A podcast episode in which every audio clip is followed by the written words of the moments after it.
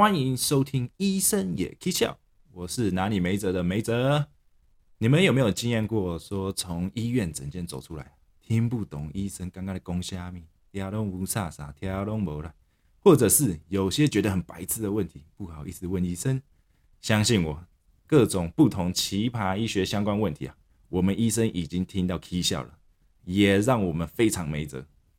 但是我们已经发过医生宣言了，所以一定会非常有耐心听完病人各种天马行空的 complaints。你们想要知道吗？我会一一跟你们分享的，顺便回答你心中那超级丢脸也一直没有机会问的问题。这个 podcast 不是医学院。所以不要觉得听完了就可以当 podcast 医生，也不一定学到什么是对的事。这几年下来，临床经验啊，让我知道很多病人都知道什么是对的事，但做出来是全部都不对。借由这个 podcast，你们绝对会学到什么是错的事，跟绝对不要做的事。希望你们可以跟我一起疯医学，一起来 K 笑吧。